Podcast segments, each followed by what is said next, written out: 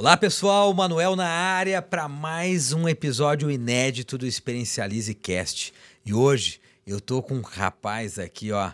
Cara, ele é tão caipira quanto eu, talvez até um pouco mais no bom sentido, porque caipira é raiz, ca caipira é genuíno e os maiores nomes do Brasil vieram do interior. Ele veio mais especificamente de Doverlândia. É, você já ouviu falar? Doverlândia, interior de Goiás. E ele é hoje o maior acelerador de negócios de empresas do Brasil. Experiência Cast meu amigo Marcos Marques. Seja muito bem-vindo. Uma honra estar aqui com você, Manuel, no Experiencialize Cast. E é uma honra ser doverlandense, né? Oh. Eu falo porta, porteira, portão, com muito orgulho. Oh, que, sou, que bom. Sou, sou, sou, sou, roedor de piqui. Você já roeu piqui ou não? Ainda não tive esse prazer. Me falaram que é um pouco amargo, talvez, da primeira vez. É isso mesmo? É, na verdade, é porque assim, quem não nasceu no Goiás não sente assim o, o sabor, o, o deleite que é roer um caroço piqui, sabe? Inclusive, o título que eu mais tenho orgulho na vida é que eu sou campeão municipal do Overlandense da maior quantidade de ruída de caroço piqui numa sentada só na hora do almoço. Você tá brincando? Verdade. Foram quantos? 44. Caraca, que experiência é essa? Porque, ó, Marcos, mas ó, não é só você que tem história para contar do interior. Eu sou de Taubaté, eu digo que é a capital caipira do país, porque é a terra do Jeca Tatu, é a terra do Mazarope, é a terra do Monteiro Lobato, é, é a terra do Renato Teixeira, que tem algumas das maiores modas de viola desse país. Enfim, eu também sou caipira com muito orgulho. Está um pouco mais próximo de São Paulo do que do Overlândia, né? É um pouco maior também do que do Overlândia. Taubaté mas... também é a terra do Manuel, da experiência É, isso aí. É isso aí. É, ó, mas foi é um prazer. Lá em Taubaté a gente não tem é, pequi, mas a gente tem é, é, pastel de feira aquele pastelzinho hum, no mercado é. municipal de Taubaté. Que maravilha, viu? E, e, o piqui, na verdade, ele é curioso também, porque ele tem um sabor muito único. É um, é um dos poucos alimentos que é difícil você falar, ah, é amargo. Não é. É, é, é, é, sal, é salgado, não é. Ele, é. ele é muito único mesmo, assim, sabe? Às vezes até uso ele como uma analogia para as empresas. Eu falo, ó, a cultura dessa empresa tem que ser única como o piqui. Não, não dá para explicar, tem que sentir, entendeu? E quanto antes você começa a comer o piqui, mais você se, se habitua a ele, né? Porque ele realmente ele tem um gosto forte. Então, geralmente, quem não cresce comendo não gosta. É. Então, agora, quem cresce comendo, enfim, não vive sem. Inclusive, morar aqui em Alphaville, em São Paulo, me faz sentir saudade do piquezinho. Minha mãe tá chegando de Doverlândia na semana que vem. E, e piqui ele dá entre dezembro e março, mais ou menos, né? E ela congela piqui o ano inteiro para ficar mandando para mim e tudo E vai mais. trazer, então. Vai trazer para mim, exatamente. Que legal, mas ó, você tocou num assunto, eu acho que importante, que é cultura. E cultura é, a gente forja, né? Desde, desde o início, desde o início de uma empresa, desde uma, o início da vida de uma pessoa, que a gente vai forjando a cultura de alguém que dá, nada mais é do que as manifestações desse, dessa pessoa ou dessa empresa. E eu vejo lá no acelerador empresarial, né, no Giants, que você trabalha muito essa questão da cultura das empresas. Fala um pouco mais sobre isso. É, cultura para mim é o que as pessoas fazem quando elas não estão sendo supervisionadas ou é, microgerenciadas ou cobradas, né? Então é essa manifestação natural do time quando o time não está sendo ali controlado. Uhum. E se você não modela bem essa cultura, essa manifestação dos comportamentos mais frequentes das pessoas, sempre vai ficar muito pesado você tocar o time, puxar o time. É, é fica ali exaustivo para o líder. Porque se ele está em cima, está cobrando, está acompanhando, está fluindo. Mas se ele tira férias ou se ele precisa focar num projeto relevante ou numa tarefa ali mais, mais estratégica, aí o time começa a perder desempenho. Eu chamo a cultura do gestor invisível do negócio. Porque quando o gestor visível não está presente, é ela que vai lá e vai influenciar o comportamento das pessoas. Então tem empresa que você chega e você fala, ó oh, galera, nós vamos mexer nisso aqui, ABC, vai ser bom para o negócio, vai ser bom para todo mundo vamos virar o jogo, vamos fazer um 360 aqui, fazer acontecer, as pessoas olham para você e falam assim: tamo junto, vamos lá. Tem empresa que é o inverso, tem empresa que te olha e fala assim: como assim? Você quer mudar as coisas aqui? A gente faz assim tem 25 anos. Então, essa abertura essa resistência à mudança é manifestação da cultura. Eu costumo dizer, Manuel, que toda empresa tem os seus chimarrões. E por que, que eu cito o chimarrão? Porque quando eu penso em cultura, é uma das manifestações mais culturais mais fortes que tem no Brasil. O chimarrão pro gaúcho é mais forte que o piqui do goiano. É, percentualmente, tem menos gaúcho que não toma chimarrão do que goiano que não gosta de piqui. Uhum, é né? Então é raro você achar um, um, gaúcho que não gosta de chimarrão. É. Então, assim, toda empresa tem as suas manifestações comportamentais que vêm da cultura muito fortes. Algumas, algumas empresas têm chimarrões positivos. Então, é, se teve um problema, vamos caçar a solução, vamos para cima, não vamos ficar encontrando culpado. Já tem empresa que tem muito forte o chimarrão do, da rádio peão, da fofoca, é reclamar do patrão, é a mimiseira.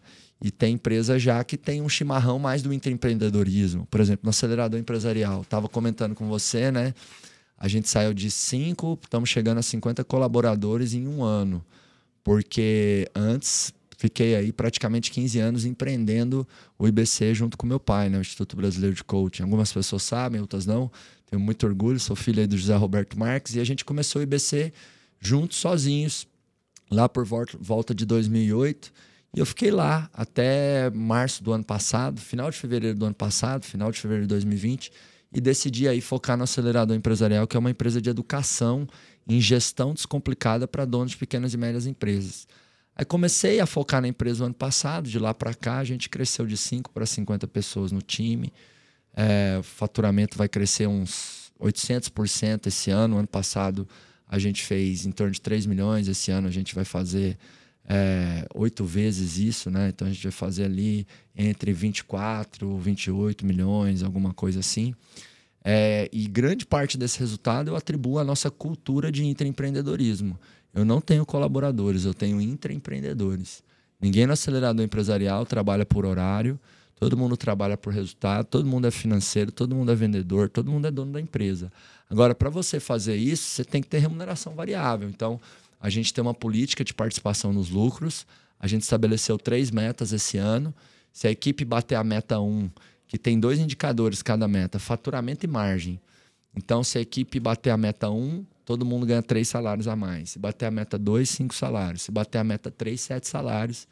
E a gente está no ritmo aí para fazer sete salários para toda a equipe. Que demais, hein? É, e eles vão receber isso no começo do ano que vem. Então, cultura é algo muito forte. E o que eu gosto muito de cultura é que você não precisa de um software, você não precisa de um departamento, você não precisa de uma consultoria mega especializada. É só você entender que tudo aquilo que você faz e fala dentro do seu negócio, tudo aquilo que a liderança faz e fala, vai reforçar ou não é, hábitos de conduta e de padrão de tomada de decisão e reação em relação às coisas. Então, se sempre que o seu cliente tem um problema, você de verdade se interessa genuinamente em, em, em, em resolver, né? Se sempre que acontece o trágico, você se preocupa em transformar o trágico em mágico, é, isso vai ficar entranhado na cultura do seu negócio. Então, de vez em quando, a gente tem um problema ou outro com o cliente, sempre vai ter uma fricção, não tem como.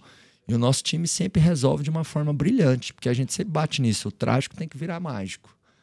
Então, o comportamento da liderança é o maior, é o maior construtor de cultura. Então, até um exercício que eu dou para muitos donos de empresas e gestores em geral, eu falo assim, ó, entra na empresa para trabalhar, ou vai para o ambiente que você trabalha, da sua casa, né, o home office está em alta, e tenha uma postura como se você estivesse sendo entrevistado naquele dia. Você vai passar por uma entrevista de emprego, você vai ser avaliado durante aquele, aquele dia. Quando a gente vai para uma entrevista, você dá o seu melhor. Com certeza. Você passa perfume, você arruma roupa, você calibra cada palavra. Você entra dentro da empresa, você vai olhando todos os detalhes. Né? Você se prepara para entregar o seu a melhor. Paixão do começo, né? A paixão do começo. Então, todo dia tem que ser o day one para o empreendedor. Não é fácil, mas se você se conecta com o propósito do negócio, a missão, porque isso é um construtor de cultura também. Muito quando, forte. Quando a empresa de verdade ela assume o propósito dela, né? E aí eu digo, o empreendedor que trabalha por propósito, ele fica menos cansado. Agora, tem a propósito, mas não tira o olho do caixa. Nem tudo são flores, né? Olha só, tudo que você falou aí, né, me, me, me deixa claro que você já tem uma, o, o, chip instalado da cultura centrada no cliente, né? A maneira como você falou de transformar o trágico em mágico e tal. E o que, que é experiência para você? Experiência, experiência para mim é tudo. Experiência cria recorrência, experiência cria inteligência, é, porque assim, o, o pai e a mãe das nossas habilidades é a experiência, né? É quando algo acontece que a gente aprende. A gente não aprende quando ouve, a gente aprende quando vive. Quando apanha, quando dói, quando comemora, quando celebra. Então, assim, tanto do ponto de vista de construção das competências do time, do negócio, você precisa da experiência como um diamante bruto para construir os aprendizados. E tem também, assim, a experiência do cliente. Eu acho que no Brasil tem uma grande oportunidade de diferenciação fazendo o básico de experiência e atendimento. É incrível, assim. É o fato é que no Brasil, quando você pergunta para um consumidor, é, ó, nas últimas 10 experiências de compra que você teve, quantas que você dá um uau, um surreal? Vai ser raro alguém que vai dizer dois, três, geralmente vão dizer uma, zero, duas. Então, fazendo o básico ali do atendimento, né, da experiência, você já vai gerar uma diferenciação, né, um, uma reciprocidade com o teu consumidor.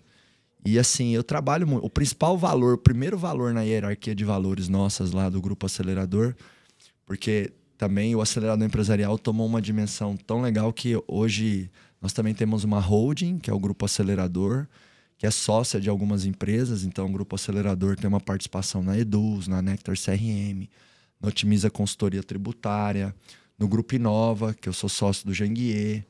Então, a gente pegou participação, investiu em algumas empresas que têm o empreendedorismo na veia ou que também ajudam outras empresas, né?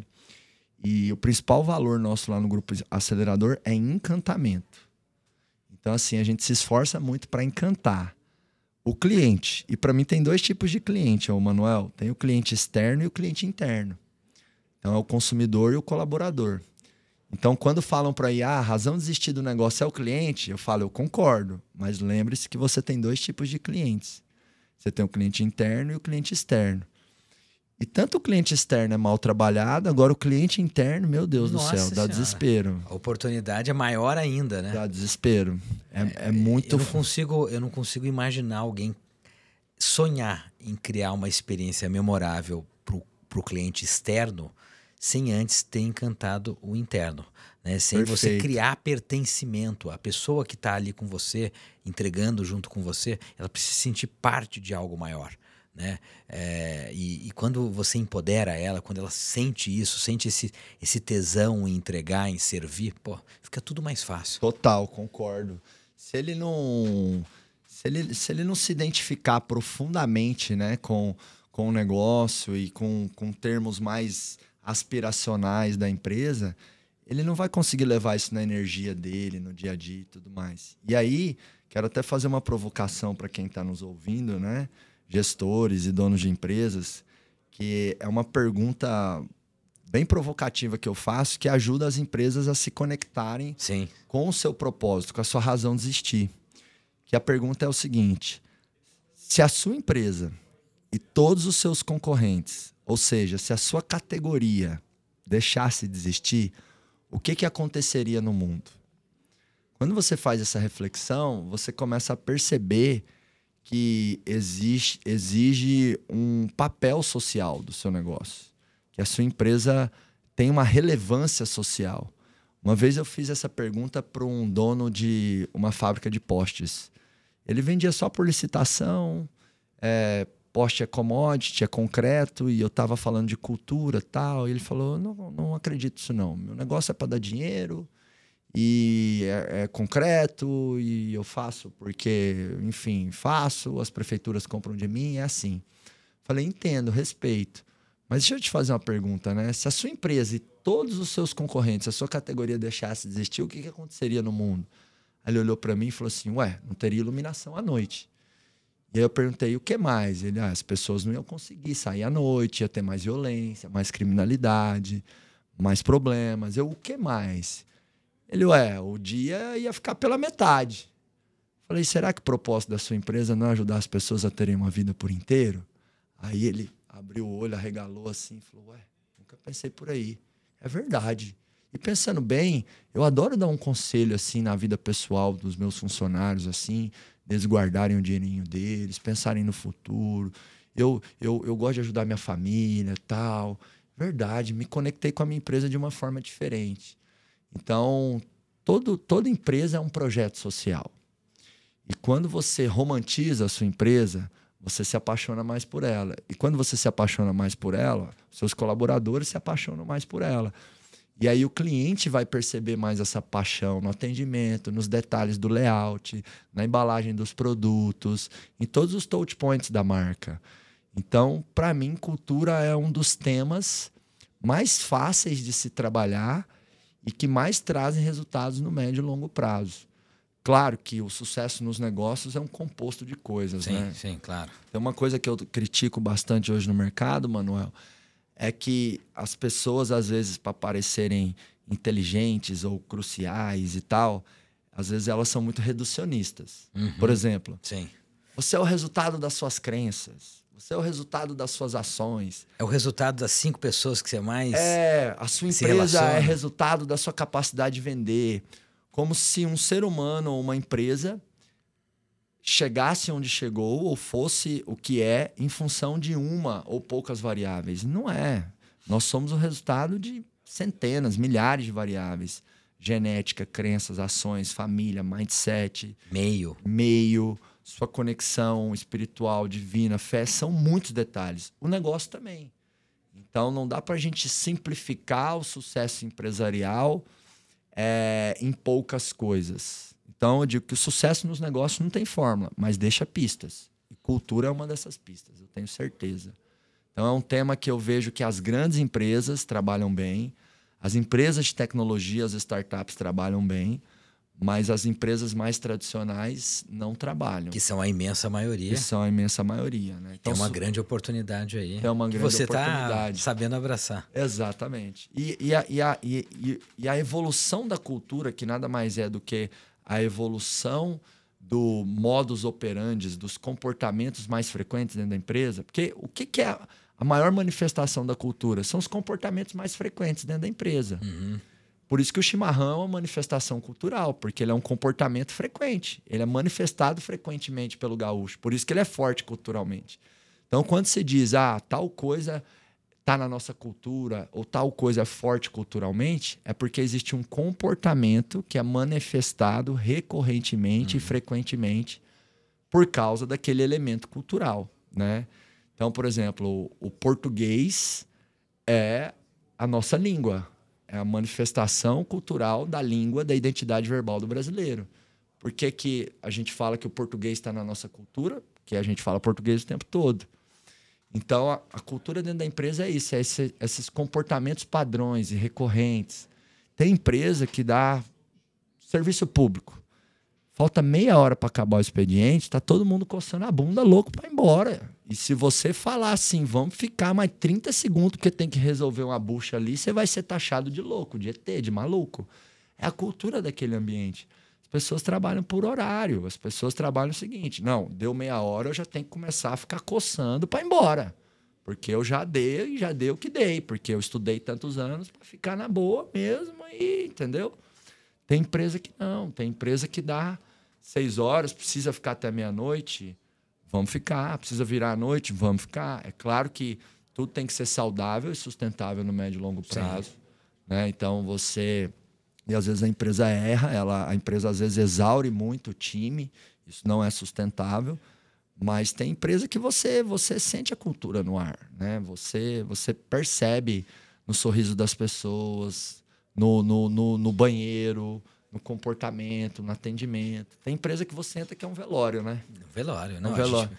eu costumo dizer que o, o intangível hoje é o que faz a diferença, né? O, o, o- diferencial está é, é invisível aos olhos, né? A gente, a gente não toca, a gente não pega, mas a gente sente, Perfeito. né? E, e- Brilhante. E eu senti isso lá, né, no, no, no Giants, a energia, a maneira como vocês acolhem, como vocês cuidam dos detalhes, é, é, o sorriso, né? Todo mundo ali, todos os, todos os membros aí do seu time e tal, muito é, receptivos, sorridentes, é, e isso de, de forma é, mostra, né, manifesta a cultura de vocês, né? Então eu acho que é isso tudo que você falou é verdadeiro. Eu senti lá na, no acelerador. Obrigado, obrigado. obrigado. E, e eu acho que é importante quem está nos ouvindo, né, entender é, esse papel da, da, da cultura, né, para manifestar, inclusive, e para ser base para provocar boas experiências para o cliente externo e interno. E eu queria ouvir de você, é, durante a sua jornada pessoal, né, e, e eu sei que você teve é, boas oportunidades na vida, é, qual foi o papel das viagens? Viagens, né? Uma viagem para São Paulo, uma viagem para o exterior, tal é, no seu desenvolvimento pessoal? As viagens foram cruciais, assim. Para mim, criatividade é combinatividade. E criatividade é sinônimo de inovação. Desde aquela inovação mais micro, que eu mexo algum móvel, eu pinto a recepção da minha empresa de uma maneira diferente, aquilo faz uma agregação residual, incremental de valor, até uma inovação mais disruptiva a gente precisa da criatividade, né? E da criatividade assertiva, criatividade que eu tenho caixa para implementar e faz sentido de acordo com o momento do meu negócio e com as necessidades do meu cliente. E criatividade vem disso, combinatividade, é você combinar elementos na sua cabeça. E para você combinar bem esses elementos, você precisa diversificar e enriquecer o seu repertório de experiências. Então, quanto mais a gente é, expande o nosso repertório de experiências e nada para mim expande mais do que o nosso repertório do que as viagens, mais você tem capacidade de combinatividade, que é criatividade, que é inovação. Então, eu lembro a primeira vez que eu fui para Disney, por exemplo. É sempre marcante, eu né? Voltei, a primeira vez na eu Disney. Eu voltei louco. Eu implementei um monte de coisa no nosso negócio. Eu comecei a estudar sobre aquilo. É, primeira vez que eu voltei dos Estados Unidos, assim, o como tudo é mais automatizado, o como eu lembro que eu achei o trânsito muito organizado, mesmo em, em, em metrópolis, sabe? E muitas coisas me provocaram, porque você você conhece outros universos, né? Você cria outros referenciais. Outro, a gente tem até um termo em gestão que é o benchmarking. O que é fazer benchmarking? É você identificar boas práticas no mercado, colocar o seu tempero e fazer melhor no seu negócio, ou transpor de uma realidade para outra realidade. Uhum. Ou seja, de um segmento para outro segmento. Sim. Então, assim, quando você faz viagens, você conhece vários benchmarkings, vários referenciais e viagem é vida, né? Fora que também é uma das melhores recompensas e reconhecimentos que a gente pode dar pra gente mesmo, né, Manuel? Exatamente. É muito gostoso viajar. É, é, eu acho que isso a gente tem bastante forte em comum, hein? É, isso é verdade. Não, eu sou apaixonado. Tem, alguma, tem algum aprendizado? Você citou já alguns aí, uhum. é, né? A primeira vez na Disney, nos Estados Unidos, essas observações tal que você fez. Mas teve alguma experiência que você viveu no exterior assim que altamente impactante para você?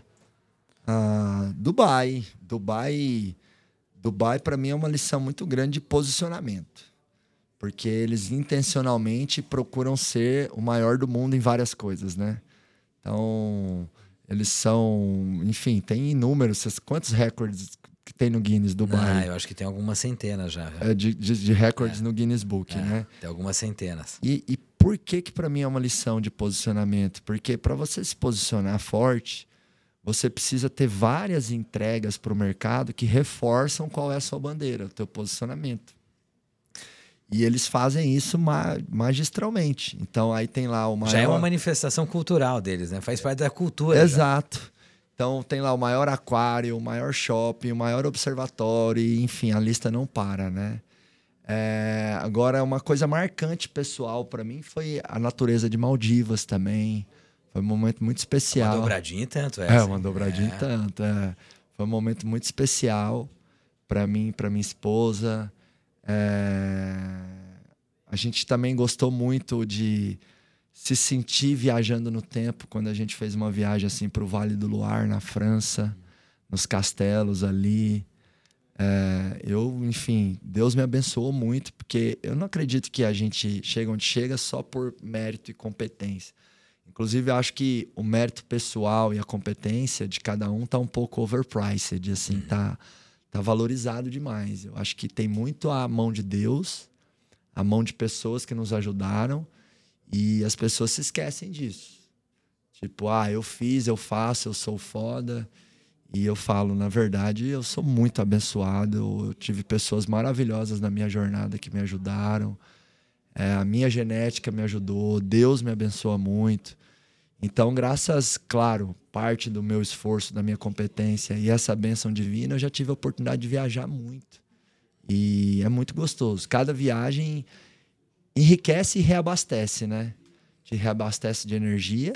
Sem dúvida. E te enriquece o seu repertório de experiências, né? Aliás, você tocou num ponto importantíssimo. Você que é um cara extremamente energético, que coloca muita energia, né, que está sempre falando para grandes plateias, tudo, e evidentemente são quando a gente ensina, quando a gente está em cima do palco, quando a gente está é o centro das atenções, são atividades que naturalmente é, é, sugam muito a nossa energia. Uhum. Como que você, qual, quais são as suas práticas no dia a dia que fazem você se, se alimentar de volta e, e enfim? Legal, é, legal. Quais, quais, são as suas fontes de energia aí? Tá, eu tenho, tenho até um conceito que eu apresento na imersão do acelerador empresarial, que é assim, né?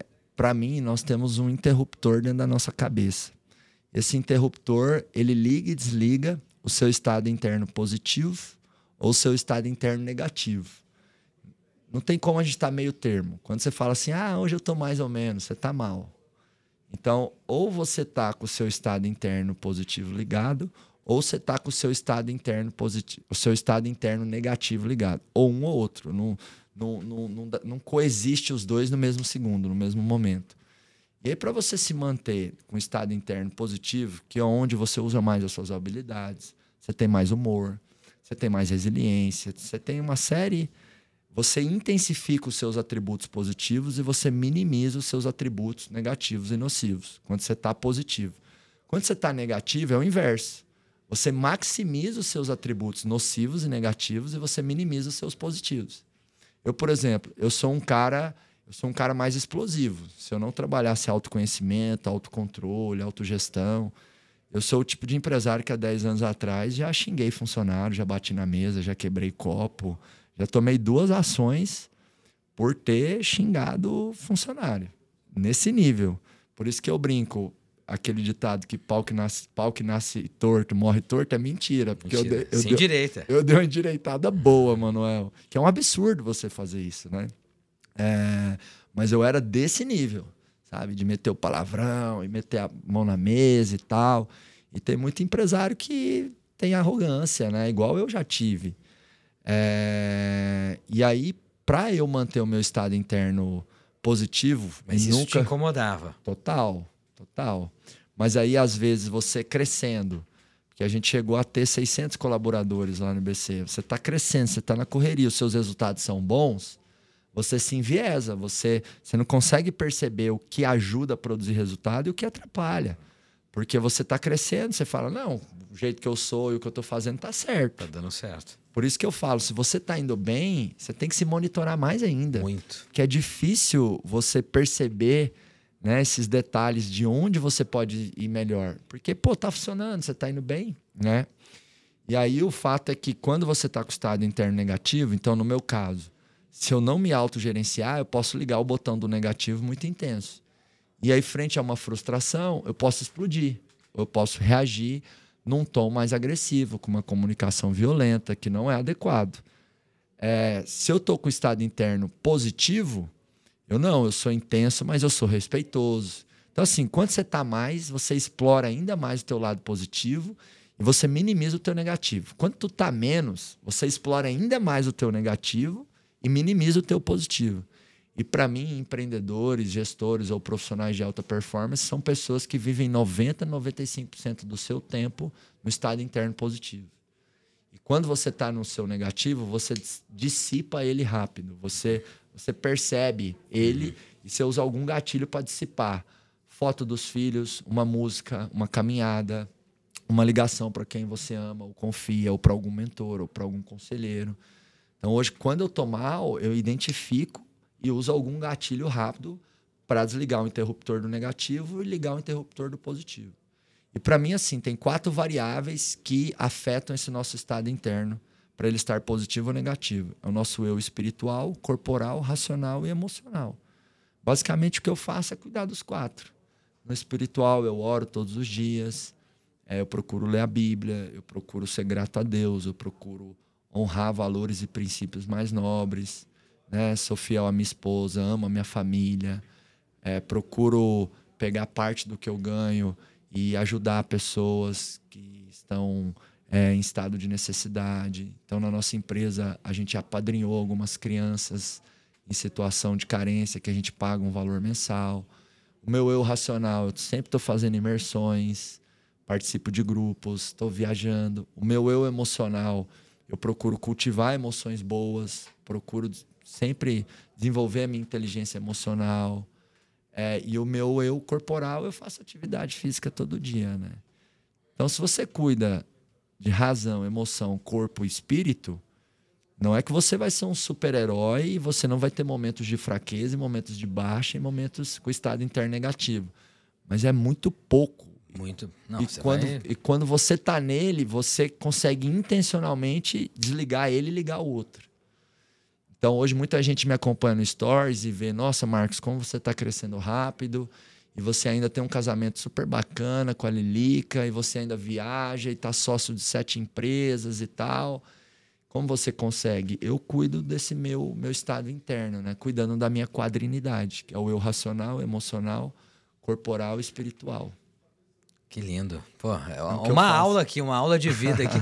com 32 anos? 33? 33 anos. A idade é de Cristo aqui. Difícil, difícil acreditar, porque eu tenho essa carinha de 17, é. Manuel. Mas se, se, você quiser, depois eu te mostro. Você viu, você... Ele, ele, ele se esforça em parecer mais velho, né? Coloca essa barbinha, o óculos, tudo para poder parecer mais velho, mas Impressionante, hein? 33 anos. Não, 33 e, e ter essa clareza, né? Lógico, como você falou, você foi abençoado, e eu concordo com isso porque eu acho que a genética, as referências, a educação, né, ter uma referência como seu pai, e, e, e diga-se de passagem, isso não é nenhum demérito, porque assim, as pessoas, não, mas eu nasci, só tem mérito quem nasceu pobre, quem nasceu lá no, que o, né, o, o pai abandonou a mãe e tal, não.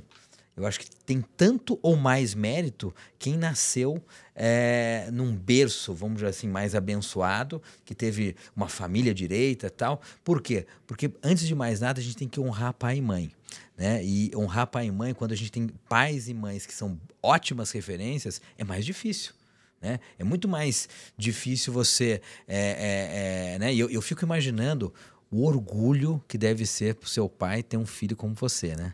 Yes. E não só como pessoa, mas né, que está seguindo o seu próprio caminho com muita competência e que, de certa forma, né, porque a gente pode né, ter outra marca, ter outro CNPJ, mas que está é, levando adiante o legado do seu pai. Com certeza. Né? E, e, assim, cara, de uma maneira espetacular. Né? Então, eu acho que eu imagino o orgulho que ele deve ter de você né? Assim como você deve ter orgulho de, de ter o pai. Eu, eu, eu, eu, tenho o mesmo nome do meu pai, né? Por isso que eu sou Manuel Carlos Júnior. O meu pai é, um, é, uma pessoa extremamente bem sucedida na área dele, é um arquiteto uhum. famoso na, na, no mercado de arquitetura e tal. E, e, durante muito tempo foi muito difícil lidar com isso, porque eu não era o arquiteto, mas eu morava numa cidade do interior e todo mundo conhecia meu pai né? E pelo fato de eu ter o mesmo nome, eu falava o meu nome, todo mundo já falava do meu pai. Então, assim, durante muito tempo foi muito difícil, porque assim, cara, eu sou eu ou eu sou o filho do meu pai? Uhum. Né? Eu não sei se você teve esse, esse desafio, mas acredito que deva ter tido, uhum. mesmo não tendo o mesmo nome. É... Não, mas o meu pai deu o nome dele para todos os filhos. Quer saber como? É. Ele fez um negócio que eu, eu acho brega, né? Mas ele morre de orgulho. Então nós somos quatro irmãos eu sou o Marcos Roberto, aí tem o Arthur Roberto, a Marília Roberta e a Maria Roberta. E o nome dele é José Roberto. Então, Caraca! Ele enfiou é. o Roberto em todos nós, né? Ele colocou um selinho ali. Caramba, hein? Mas eu tenho muito orgulho do meu nome, do meu pai e toda a minha família. Eu vejo que eu peguei dele, eu, dele eu consegui absorver a, a inteligência, a sagacidade, né? o empreendedorismo. Da minha mãe eu já peguei já o humor, a capacidade de conexão. Eu sou uma pessoa Porque assim, eu consigo ser analítico, mas eu também consigo ser, ser quente, ser emocional. É, eu, eu transito, Isso é muito difícil, hein? É difícil. Ter essa, essa, essa dualidade aí. É, eu transito nesse espectro né, de, de competências, assim, né? Como que é o nome da sua mãe? Vilair. Vilair. Vilair. Pô, deve ser. Eu tô, minha tô mãe é curioso de conhecê-la também. Minha mãe é diferenciada até no nome. Imagino. Meus avós, eu fui criado pelos meus avós, né? Então eu tenho muito orgulho da minha família, das minhas raízes. Vou avós, o quê? Maternos? Avós paternos. paternos. Os pais do meu pai. Porque quando minha mãe e meu pai me tiveram, eles eram muito jovens. Meu pai tinha 21, 20, 21 e minha mãe tinha uns 17. Então, sou até filho dessa, desse casamento que os dois tiveram juntos. É, mas aí hoje meu pai está em outro casamento, já tem 25 anos. Então, meus irmãos são os irmãos, são irmãos parte de pai. Uhum. Mas amo eles, são, são incríveis e amo demais a minha família. Eu acho que assim, se os seus pais te deram a vida, o resto é bônus. A verdade é essa. Então eu realmente acredito que Deus me deu a melhor família, a melhor mãe, o melhor pai, o melhor avô, a melhor avó. E, enfim, o, a vida não é o que acontece com a gente, a vida é o que a gente faz com o que acontece com a gente. Então acho que as pessoas têm que protagonizar mais. Muita gente às vezes reclama dos pais, né? Ah, mas é, meu pai não me deu isso, aquilo, ele me sufocou, taranã, papapá. E, e, realmente eu tenho isso muito forte hoje dentro de mim e compartilho muito isso com as pessoas. Os nossos pais nos deram a vida, o resto é bônus. Vamos para cima, vamos fazer acontecer. Ah, vamos acelerar. Vamos acelerar, é isso aí. E acelerar para onde? Como que você se enxerga o Marcos Marques daqui, por exemplo, 10 anos aí com 43 anos de idade e tal, ainda um jovem ainda? Legal, legal. Vou, vou falar do Marcos com 40 anos, porque ah. eu tenho uma visão de ah, futuro claro, de ah. claro até os 40, né? Nos conta então. Então, assim, eu quero chegar num valuation de um bilhão do grupo acelerador, num valuation validado, né? Então, Sim. preciso vender 10, 15, 20% da companhia é, dentro desse valuation, né? Então, 10% por 100 milhões. Então, é um valuation validado, não é um valuation que eu falei, eu acho que é, e paguei alguém para valorar o negócio e tem um relatório. Não, alguém pagou, né? A gente já fez um grande deal esse ano, que valorou o negócio aí acima de 70 milhões. Então a gente vendeu 20% do grupo acelerador. Eu não posso falar ainda exatamente o número, porque a gente termina efetivamente o deal em fevereiro do ano que vem, porque uhum. é um múltiplo do nosso EBITDA, do nosso lucro operacional esse ano. Então, com 40 anos, eu quero ter o sentimento de realização, de ter construído é, uma empresa, né, uma holding com valuation de um bilhão. Eu quero ter pelo menos uns 10 funcionários meus que se tornaram sócios. Então, quero trabalhar um programa de partnership.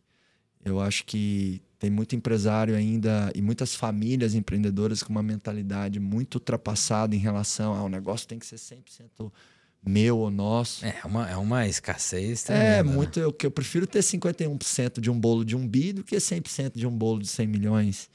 E quando você tem alguns colaboradores, gestores que são sócios, você divide muito o peso da companhia, né? Então, a gente, eu quero criar um programa de partnership e transformar muitos, muitos, muitos, muitas pessoas que são colaboradores nos nossos sócios. Então, quero formar muitos outros milionários. Tem um trecho do livro Sonho Grande do que é a biografia do Jorge, Jorge Paulo, Paulo Lema, sim. que ele fala o seguinte: eu me tornei bilionário porque eu formei centenas de outros milionários, né?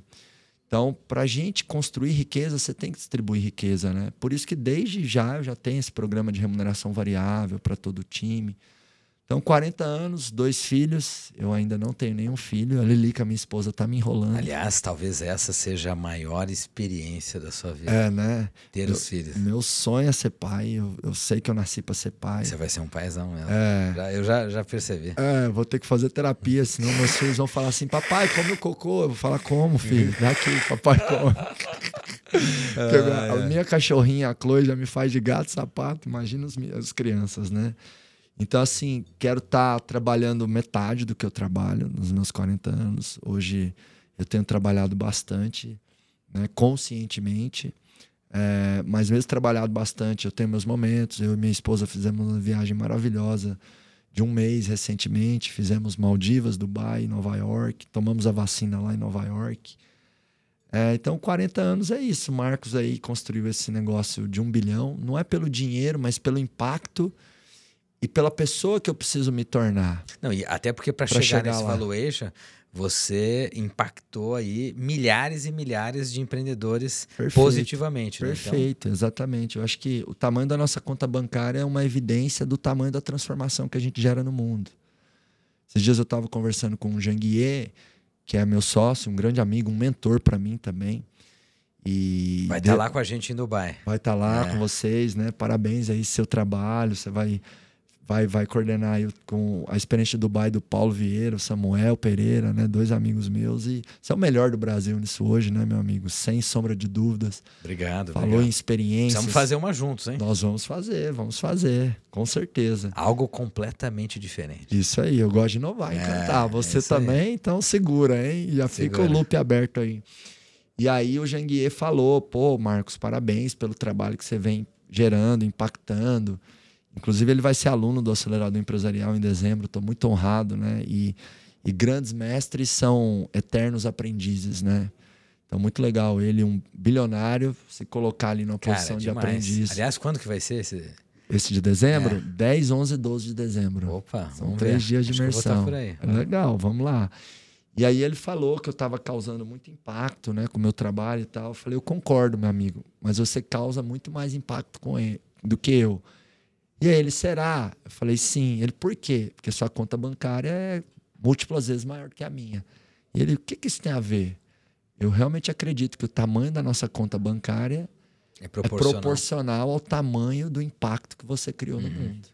Quanto mais pessoas você ajuda, quanto mais dores você cura, quanto mais clientes você transforma, quanto mais pessoas você impacta, mais dinheiro você faz. Então, por isso que não tem como não jogar o jogo do propósito. É até mais lucrativo. Muito mais. Não é só uma questão de ah, palavras bonitinhas, Não, não. flu-flu, colorido, puff. Não, é porque dá mais lucro mesmo. É, é por interesse mesmo. É por interesse, é. Não é só altruísmo, não. Tem um pouco de egoísmo aí também. Porque quando você está no jogo do propósito, você tem mais gás, mais combustível, você atrai mais, mais talentos.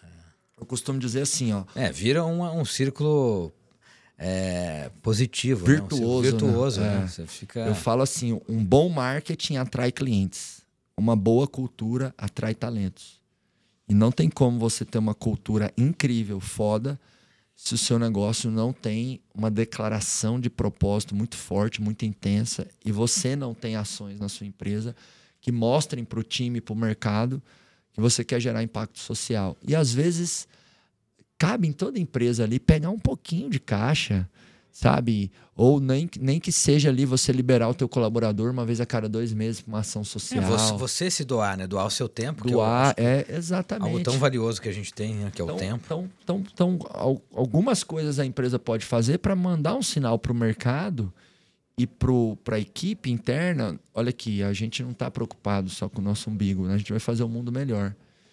E, e mesmo que a empresa não faça nada, quando ela paga impostos, ela gera emprego, ela honra os, ela honra os seus combinados, ela já está ajudando o mundo a Pô, ser melhor, né? Com Então, certeza. isso aí é, é demais. Marcos, ó, incrível o papo. Adorei. Obrigado, obrigado, Muito obrigado. aprendizado aqui. E é impressionante, né? Como a gente às vezes cria rótulos e paradigmas, né? Falando, pô, mas como que eu vou aprender com um cara tão jovem como ele, né?